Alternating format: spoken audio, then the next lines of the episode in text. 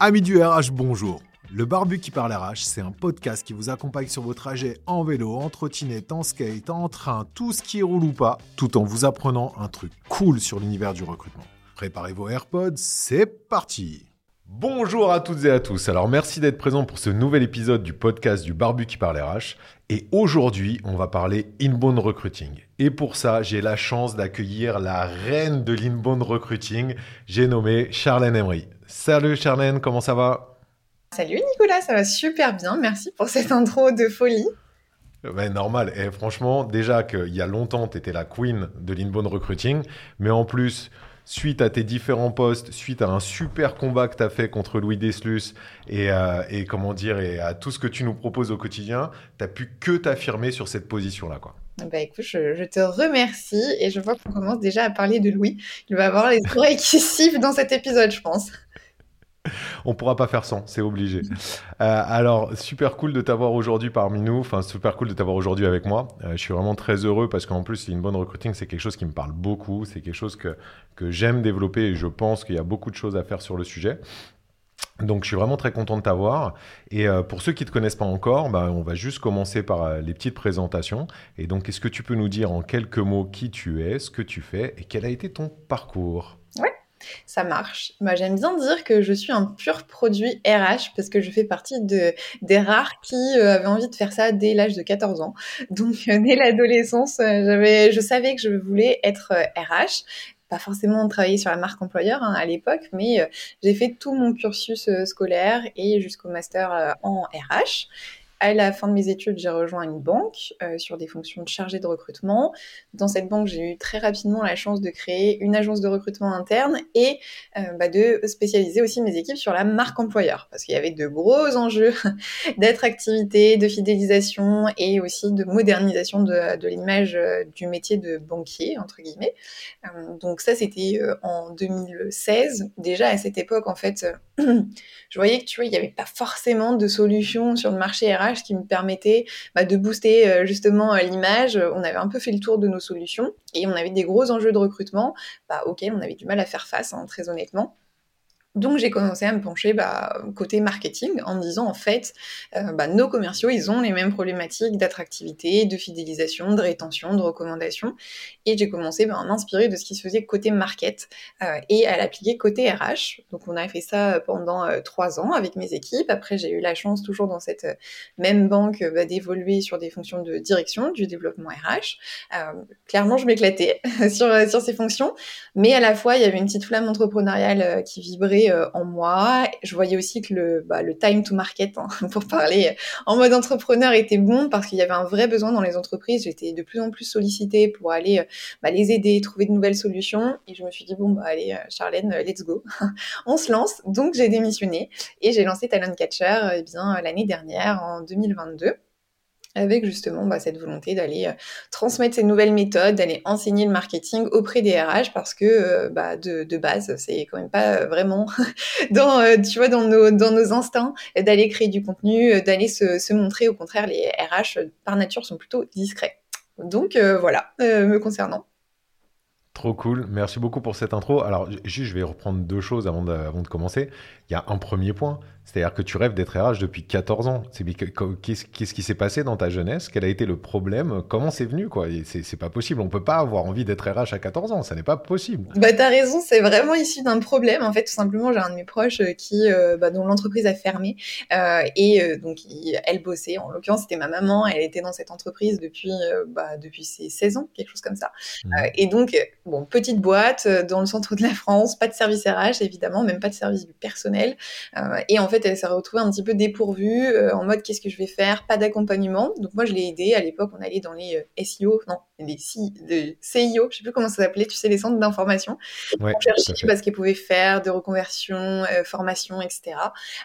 et en fait, bah, de l'aider là-dedans, je me suis dit, bah, il n'y a pas un métier qui existe pour ça en entreprise. En fait, quand on ferme une boîte, quand on licencie des personnes, il n'y a personne qui est, qui est censé les accompagner.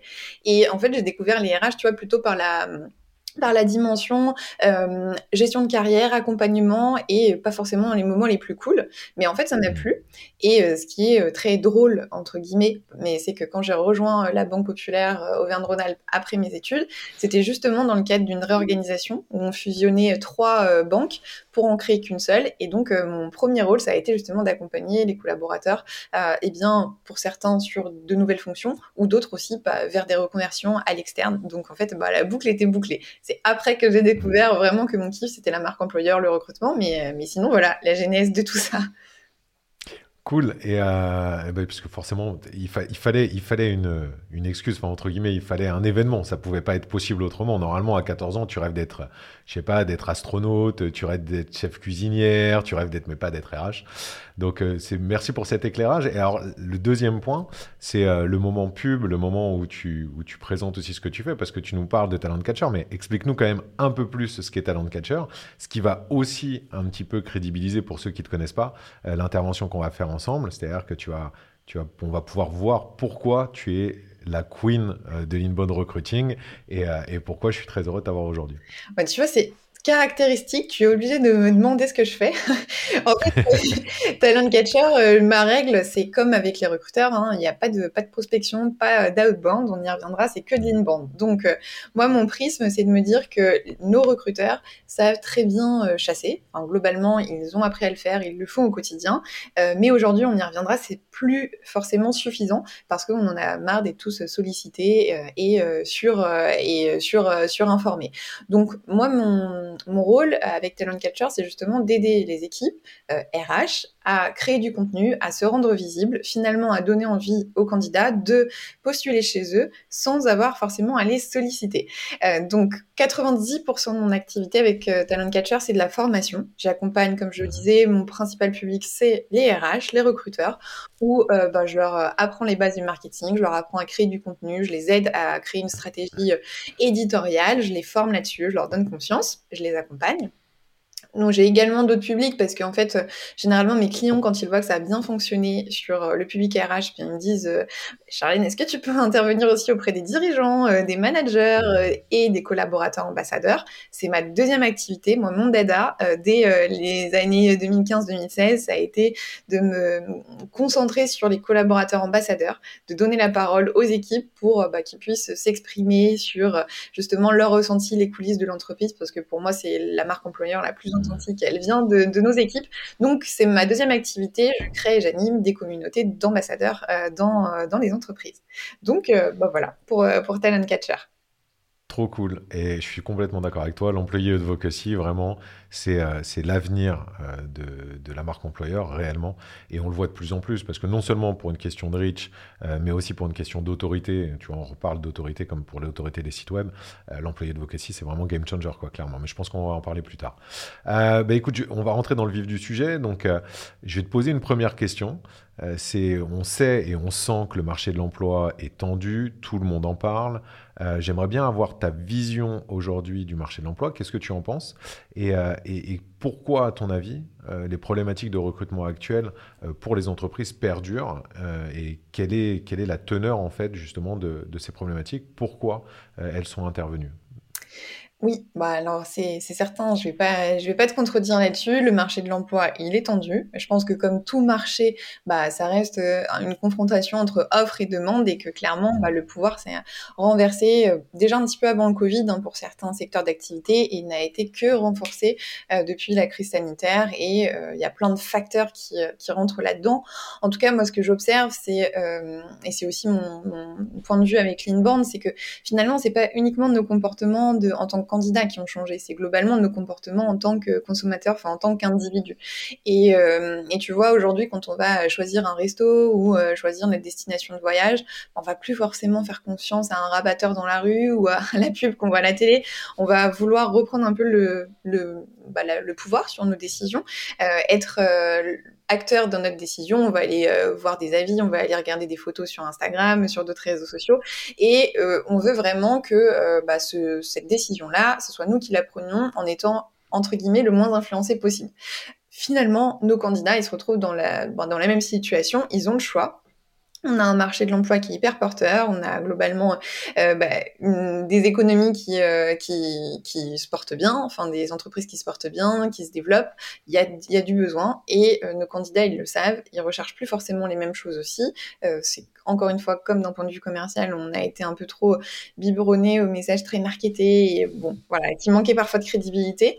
C'est exactement la même chose sur le marché de l'emploi et finalement bah, on a des candidats qui vont aller s'informer de manière un peu différente de ce qu'on avait connu, qui vont aller chercher des infos, qui vont être plus exigeants aussi euh, et euh, plus difficiles à, captiver.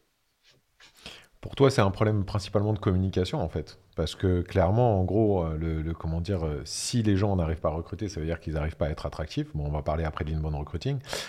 Je suis complètement d'accord avec toi, mais je rajouterais aussi une chose, c'est que je ne sais pas ce que tu en penses, mais j'ai un peu l'impression aussi qu'une grosse partie de la problématique du marché de l'emploi aujourd'hui, c'est non seulement que les entreprises se mettent pas forcément en avant, mais c'est aussi qu'elles n'arrivent pas à communiquer aux bonnes personnes. Parce qu'on a beaucoup de personnes au final qui recherchent de l'emploi, qui sont prêtes à bosser, contrairement à ce que certains disent, les jeunes ne sont pas feignants, les jeunes veulent travailler. C'est juste qu'à la différence de ce qui se faisait avant, ils ont plus de choix et plus d'exigences. C'est-à-dire qu'ils sont plus enclins à se dire, OK, euh, cette boîte-là m'intéresse pas, bah écoute, je vais attendre et je vais en trouver une autre qui va vraiment m'intéresser, qui va être dans mon ADN.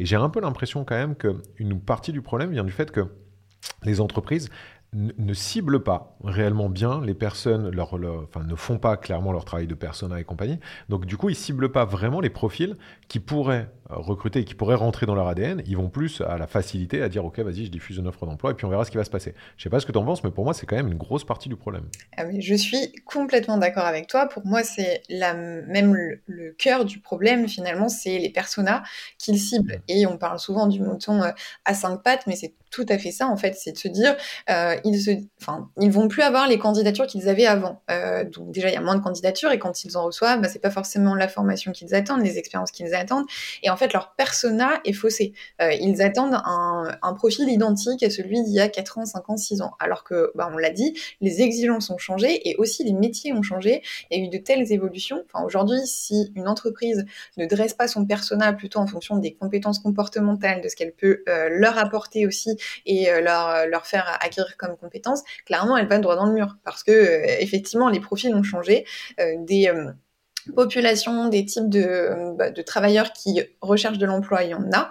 Effectivement, peut-être un petit peu différent des profils qu'ils avaient l'habitude de recruter, mais c'est pour, en plus, c'est pour le meilleur. Donc, je suis tout à fait d'accord avec toi. Le premier problème, il repose dans le profil type euh, recherché par les entreprises, et ensuite, deuxièmement, bah, justement, sur comment je le, je le capte, sur quels canaux, et Effectivement, c'est un problème de communication, mais on le disait tout à l'heure, en fait, il y a un premier canal et le plus performant que sont leurs collaborateurs, et parfois ils pensent juste pas à les sonder euh, ou à leur donner la parole ou à euh, bah, mobiliser la cooptation, etc. Alors que euh, ben, chaque collaborateur aurait la possibilité de communiquer déjà en premier lieu autour autour de lui, quoi. Mmh, complètement. Ouais, on, on, va, on va pas s'attarder dessus, mais ouais, je suis d'accord avec toi. C'est-à-dire que le côté aussi, euh, vouloir recruter des profils similaires, c'est aussi un énorme problème. Déjà, premièrement, parce que ça n'existe pas, euh, enfin, que ça n'existe pas, que ça évolue, comme tu le dis. Euh, deuxièmement, parce qu'en plus, moi, à titre perso, je trouve que c'est pas vraiment très intéressant de recruter des profils similaires. C'est-à-dire que ce qui est intéressant, c'est la diversité. Et c'est là où, les entreprises doivent aussi faire un pas, c'est-à-dire se rendre compte que Aujourd'hui, il y a des gens qui peuvent être hyper intéressants en termes de soft skills, en termes d'ADN, de, culture, et que ben, finalement, peut-être qu'ils n'ont pas toutes les données en main pour pouvoir répondre euh, en termes de hard euh, au, comment dire, au, profil euh, qui est recherché, mais peut-être qu'ils peuvent complètement correspondre à l'entreprise. Mm. Donc au-delà du problème de com, il y a aussi, je suis d'accord avec toi, un problème de, comment dire, d'appréhension en fait du sujet du recrutement qui doit évoluer par rapport à, la, comment dire, à la population actuelle on va rentrer encore plus dans le vif du sujet et euh, je vais te poser la question phare. Euh, qu'est-ce que, parce qu'il y a beaucoup de personnes qui ne savent pas ce que c'est, euh, qu'est-ce que l'inbound recruiting? Alors déjà qu'il y a des personnes qui ne savent pas ce que c'est que l'inbound marketing. Et alors l'inbound recruiting, il va falloir que tu nous en dises un peu plus. Et donc du coup, je te pose la question, qu'est-ce que l'inbound recruiting? Allez, génial, je me lance dans, dans la définition. Je disais déjà le pourquoi, parce que pourquoi on parle de ça, euh, c'est pas juste pour mettre un, un nouvel anglicisme, c'est plutôt parce qu'effectivement, comme je le disais, le contexte, c'est euh, bah, on est face à des personnes qui sont ultra connectées, surinformées, sursollicitées au travers des réseaux sociaux, et globalement, nos candidats comme je le disais, comme nous en tant que consommateurs, bah, ils en ont marre de se faire euh, démarcher.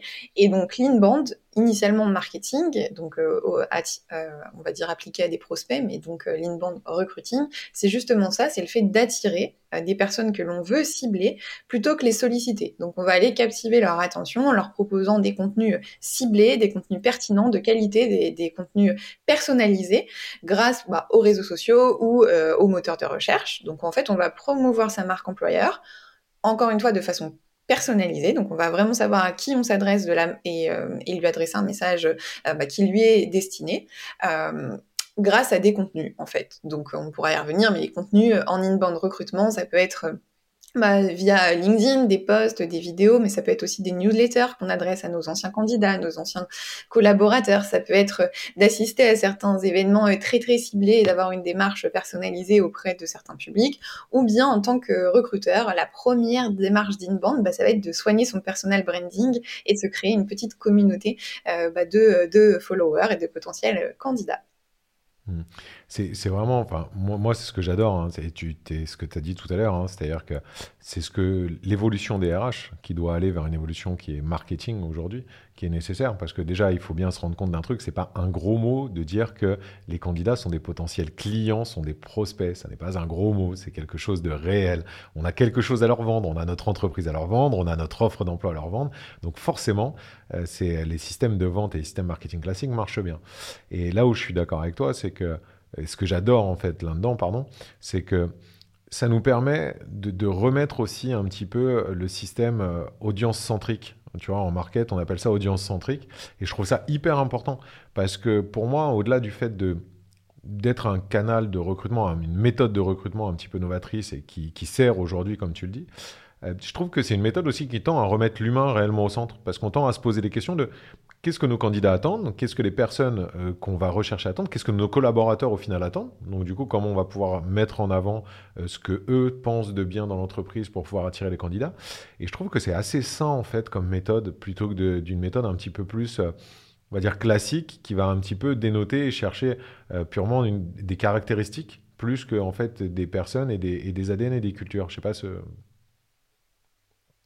Complètement. Je sais pas ce que tu en penses. Je suis tout à fait d'accord avec toi et je pense qu'en fait le, le, le cœur de nos, enfin l'évolution de nos de nos comportements, elle est là en fait, c'est qu'on s'est tous euh, plus reconcentrés sur l'humain et on attend aussi, euh, on attend plus de ça. Euh, on en a marre de la, de l'ultra masse, de l'automatisation sans personnalisation. On a envie de remettre l'humain au cœur de tout ça et en fait c'est ça qui explique aussi le changement de nos comportements et donc l'émergence de l'inbound et le fait que ça marche aussi bien. C'est, je suis tout à fait d'accord avec toi. la raison derrière, elle est là. On veut juste tous un petit peu plus d'humain dans toute cette automatisation, quoi. Et, du coup, quand tu fais de l'inbound, euh, alors toi, tu, le fais pour les entreprises euh, et tu le fais à travers Talent Catcher, mais euh, étant donné qu'on doit quand même être hyper ciblé et s'adapter, est-ce que tu penses qu'on peut faire de l'inbound sur plusieurs secteurs en même temps ou justement c'est assez compliqué? Est-ce que justement on doit, on doit vraiment se focus sur une particularité, sur un type de profil ou un type de secteur d'activité Ou est-ce que c'est possible justement de le faire sur plusieurs? Je pense que ce qui est important, c'est de trouver sa niche. Euh, et euh, je dis souvent à mes élèves qu'ils doivent être top of mind, donc obséder l'esprit sur un sujet. Euh, moi, on me dit mmh. souvent que c'est sur, justement sur l'inbound où généralement j'ai tellement rabâché que inbound recrutement égale Charlène.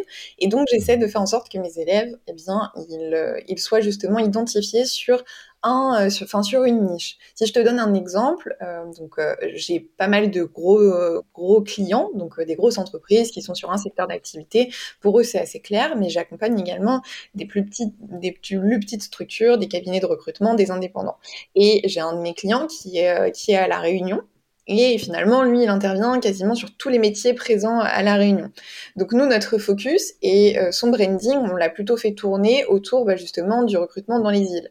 Et euh, lui, maintenant, il est topé comme euh, le recruteur de La Réunion et des retours pays, donc des personnes qui ont envie de rentrer à, La Réunion ou à Maurice. Donc tu as toujours, je pense, en tout cas jusqu'ici, là j'atteins les 400 élèves, on a toujours trouvé un, un positionnement spécifique pour, pour chacun.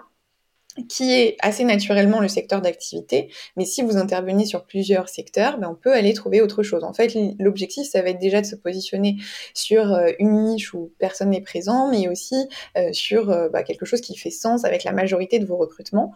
quand j'accompagne des entreprises qui ont, qui ont 300, 400 métiers dans leur entreprise, mmh. évidemment qu'on va se concentrer sur 3, 4, 5 persona grand maximum parce que si on en a 15 et qu'en fait bah, on, s'adresse à notre persona une fois tous les 15 postes, euh, bah, euh, clairement on va créer aucun lien avec lui. Donc, euh, donc voilà, pour répondre à ta question. Ouais, bah, hyper intéressant parce que du coup, tu vois, tu, tu, m'as donné des idées en fait de, de comment dire de de ciblage, de nichage, comme tu dis. Et, par contre, ouais, je suis d'accord avec toi. C'est-à-dire que euh, si jamais tu es trop large, bah, forcément, tu vas pas pouvoir intéresser les personnes. Donc, euh, c'est pour ça que c'est ultra important de pouvoir trouver euh, le, bon, le bon axe, le bon angle d'approche et le bon angle de, communication pour pouvoir justement être identifiable. Donc, très intéressant. et donc, du coup, on a commencé un petit peu à en parler. Mais à ton avis, pourquoi, enfin, j'allais dire à ton avis, est-ce que, mais en fait non, je sais que tu es persuadé, mais pourquoi l'inbound recruiting en fait peut répondre aux tensions du marché actuel? Comme je te le disais, c'est plus adapté euh, déjà aux attentes euh, des individus, parce qu'ils veulent de la personnalisation, ils veulent être acteurs de leurs décisions, etc. aussi, bah, clairement, c'est moins coûteux. Donc c'est coûteux en temps, en énergie, je vais pas vous le cacher, ça c'est sûr. et notamment, bah, il y a une donc la machine se met en route, on ne reçoit pas 100 CV dès le premier poste LinkedIn, ça c'est sûr. Donc euh, ça demande de l'énergie. Par contre, le coût associé euh, au recrutement est évidemment moins élevé parce que petit à petit, on va se créer aussi notre propre vivier. Donc ça veut dire qu'on passe moins aussi par des prestataires de recrutement, que l'on a sa communauté de candidats et euh, effectivement, donc le coût moyen observé, chez mes clients, c'est divisé par 3. Euh, globalement. Donc euh, c'est moins coûteux, donc ça répond aussi aux enjeux. Euh, ouais, effectivement, c'est bah, c'est assez parlant. c'est assez parlant quand on dit un coût divisé par trois, et ça répond aux enjeux des entreprises qui, bah, soit pour le secteur de la tech en ce moment, restreignent un petit peu les budgets, ou alors pour tous les autres, toutes les autres entreprises que représentent mes clients, bah, avec des volumes de recrutement énormes, où effectivement, bah, aller chercher du quand même moins moins coûteux sur chaque recrutement, c'est évidemment euh, un de leurs objectifs. Euh, ça permet aussi, bah, comme je disais, d'aller recruter les bonnes personnes. Enfin, si on a défini euh, les personas, euh, les personnes que l'on attire. Ben, c'est des personnes qui euh, y voient déjà très clair sur le cœur de notre entreprise, les avantages comme les inconvénients, et finalement ben, vont être des personnes plus engagées. Donc on a aussi un, peu moins de turnover sur ces euh, sur ces collaborateurs là. Et puis dans tous les cas, je dirais que pour nos recruteurs qui aujourd'hui se concentrent sur les annonces et la chasse, ben, c'est une solution de plus dans leur attirail. Et comme on en entend beaucoup qui sont un peu essoufflés, qui sont à court d'idées bah, c'est quelque chose de plus à tester euh, et qui est encore une fois bah, aligné avec ce que, ce que veulent les candidats. Donc euh, pour moi, c'est pour ça que ça fonctionne aussi bien. Ouais, je, rajouterais peut-être un truc, c'est que on sait qu'il y a plus de 90% des candidats, je crois qu'on est passé à 93, 94%, qui euh, se renseignent sur les entreprises en fait avant de postuler. Euh, donc c'est juste énorme et, on avait l'habitude de, savoir. Et, et, là, tu vois, je vais faire le lien en fait derrière. C'est-à-dire qu'on sait qu'il faut que les entreprises soient présentes, qu'elles diffusent de l'information de manière à montrer un petit peu aux, comment dire, aux candidats l'aventure qu'ils vont leur proposer, euh, le job qui va être fait, euh, l'environnement de travail, la politique RH, les collaborateurs, toutes ces choses-là. Mais en plus, on a l'habitude de dire, alors excuse-moi pour mon anglais un peu catastrophique, mais on a l'habitude de dire que la génération qui arrive est appelée The Truth Generation, tu vois. Donc, euh, du coup, c'est la génération qui va aller chercher réellement la vérité là où elle est. Euh, et, je pense, c'est là, là, où je pense que tu vois, ton travail d'inbound et tout ce que tu fais en formation, en développement d'employés de vocacy et compagnie est ultra important. C'est parce qu'en gros, ce travail-là va apporter une autorité, va apporter vraiment une crédibilité supérieure qui va permettre justement au candidat de se dire, bah, non seulement il est en train de me vendre une aventure qui est sympa, mais en plus, cette aventure, elle a l'air ultra crédible. Donc du coup, bah ok, j'y vais. Euh, j'y vais à fond parce que je me dis, ok, c'est hyper intéressant, ça me va, et je sais vraiment où je vais mettre les pieds, et vais pas avoir de mauvaises surprises. Et, c'est là où, je pense que tu vois, l'inbound est hyper important parce que non seulement, bah voilà, on, montre, on, attire aussi, c'est-à-dire qu'on n'est pas que sur un canal d'activation parce que toi, euh, ce, que tu, prônes et ce que tu fais, c'est qu'on est sur un canal d'acquisition aussi, c'est-à-dire qu'on fait vraiment là pour le coup de l'inbound pur, euh, le côté, ok, on, va tellement être niché, on va tellement être identifié sur ce champ-là que les gens vont venir automatiquement à nous. Mais, je pense que c'est aussi ultra important justement sur cet aspect d'activation. Et, c'est ça qui va changer. C'est-à-dire qu'après, derrière, tu seras tellement bien identifié que tu auras juste besoin de dire, OK, bah écoute, je recrute ça, ou même pas, ou, de dire, euh, de, comment dire, de jouer par rebond, euh, par un système de cooptation ou autre, pour jouer par rebond, parce que justement, tu seras identifié et tu seras, et tu seras vraiment euh, stampé en mode, OK, eux, ils font ça, ils m'intéressent, c'est mon ADN, c'est ma culture, j'y vais. Donc, c'est, pour moi, c'est, tout ce champ-là, en fait, où je pense que c'est vraiment, vraiment, vraiment game changer, quoi, clairement.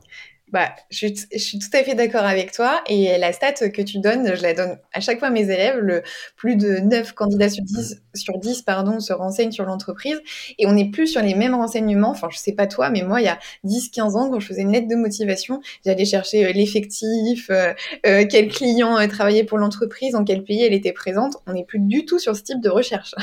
Ils vont pas aller regarder le, le, site corporate et noter ce type d'informations. Ils vont aller chercher de l'authenticité. Et d'ailleurs, euh, bah, je ne sais pas ce qu'il en sera pour euh, les personnes qui vont nous écouter, mais à chaque fois que je pose la question à des recruteurs, la réponse est oui. Est-ce que vos candidats vont solliciter vos collaborateurs euh, sur LinkedIn, sur d'autres réseaux pour leur poser des questions, alors comment ça se passe, etc. La réponse, 100% des cas, c'est oui. Euh, les candidats aujourd'hui ne se privent pas d'aller en fait fouiller vraiment sur les dessous. Donc autant bah, faire en sorte que notre communication, de toute façon, elle soit authentique, elle rayonne de cette façon-là et, euh, et bah, que ça respire effectivement la crédibilité plutôt que des choses trop trop corporate. Donc je suis tout à fait d'accord avec toi et je pense qu'effectivement effectivement, c'est aussi pour ça que ça fonctionne aussi bien, ce type de contenu, et que ça convertit aussi euh, aussi bien en collaborateurs.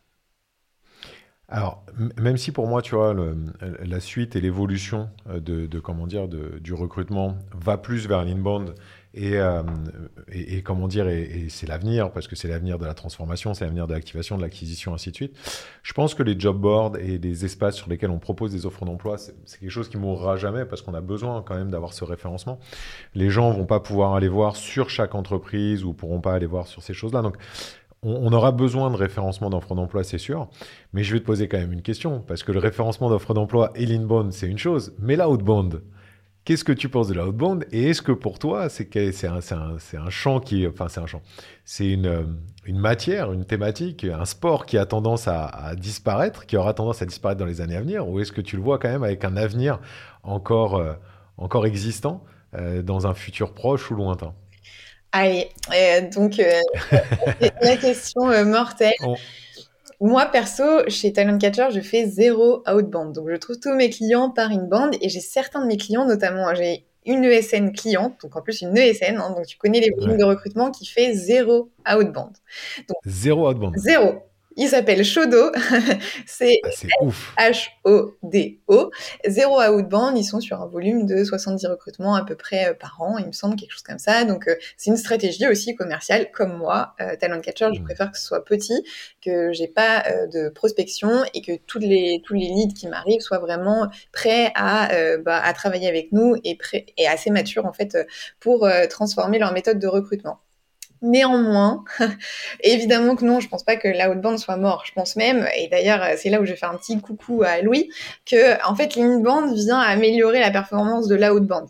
Euh, si tu crées de très bons contenus en inbound, euh, bah, ta marque employeur devient forte et donc quand tes recruteurs vont aller chasser derrière, bah, tu as un meilleur taux de réponse parce qu'en fait tu te dis ah bah c'est cool, il y a telle entreprise, je sais qu'ils sont top, je les vois souvent passer, ça m'a l'air cool, j'ai l'impression euh, bah, que ça pourrait bien matcher avec moi et en plus ils viennent me voir. Donc euh, clairement inbound améliore l'outbound. Ou alors, tout ce que vous créez en contenu inbound, ça peut aussi vous servir comme euh, matière d'outbound. Donc, quand vous faites un message d'accroche de chasse, vous pouvez vous servir euh, d'une étude, d'une enquête de rémunération ou euh, d'un comparatif d'une vidéo que vous avez fait en inbound et ça viendra compléter votre message d'accroche. Donc, je pense que les deux se couplent bien.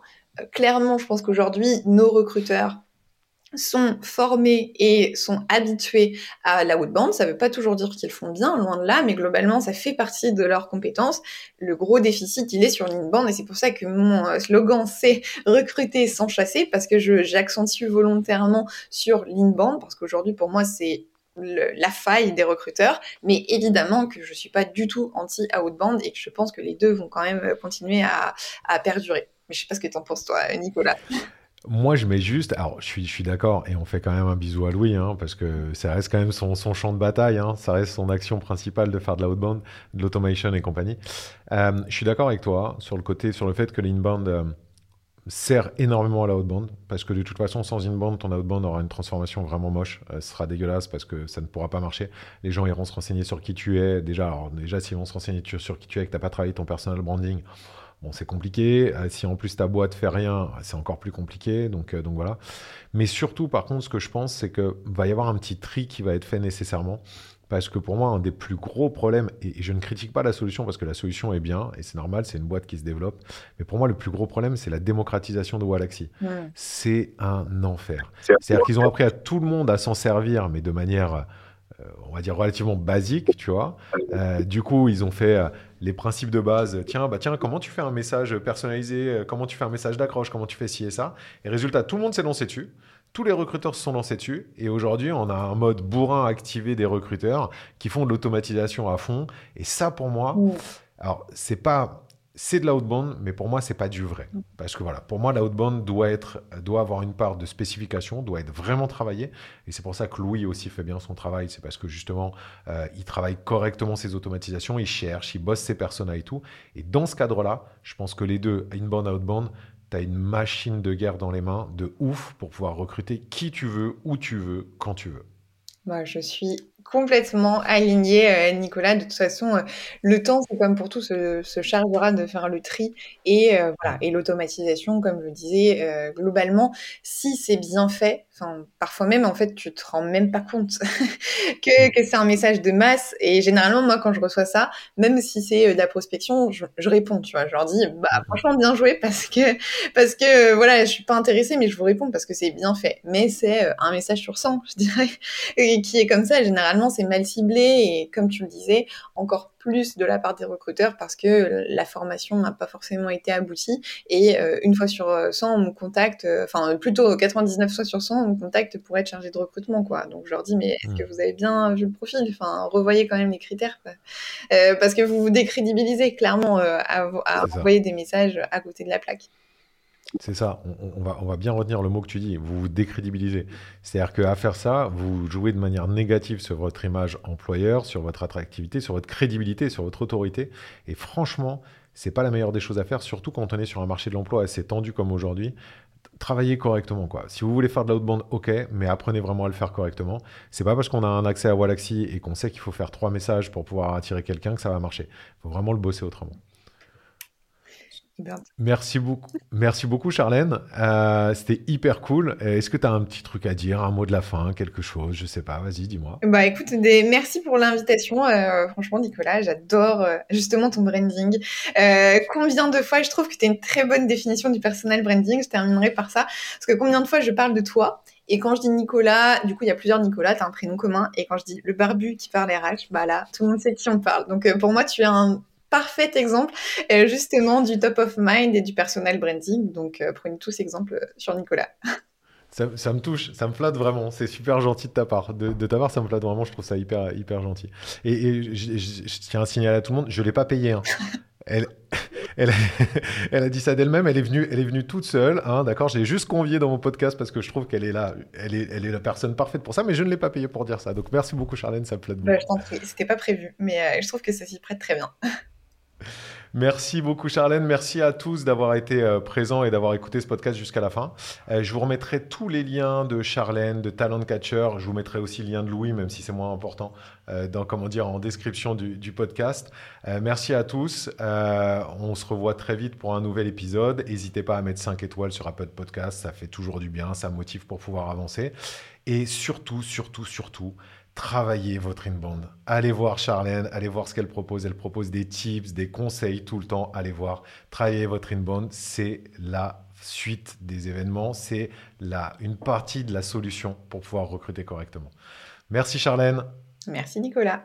Merci à tout le monde. Très bonne journée. À très vite et à bientôt pour un nouvel épisode. Merci à tous les survivants qui sont restés jusqu'au bout. C'était le Barbu qui parlait RH, le podcast sur le recrutement d'aujourd'hui et de demain. Vous pouvez me retrouver sur LinkedIn, Nicolas Pazetti, aka le barbu qui parle RH. Si vous avez kiffé, la meilleure façon de nous soutenir, c'est de laisser un super avis 5 étoiles sur votre plateforme d'écoute. A très vite pour un nouvel épisode.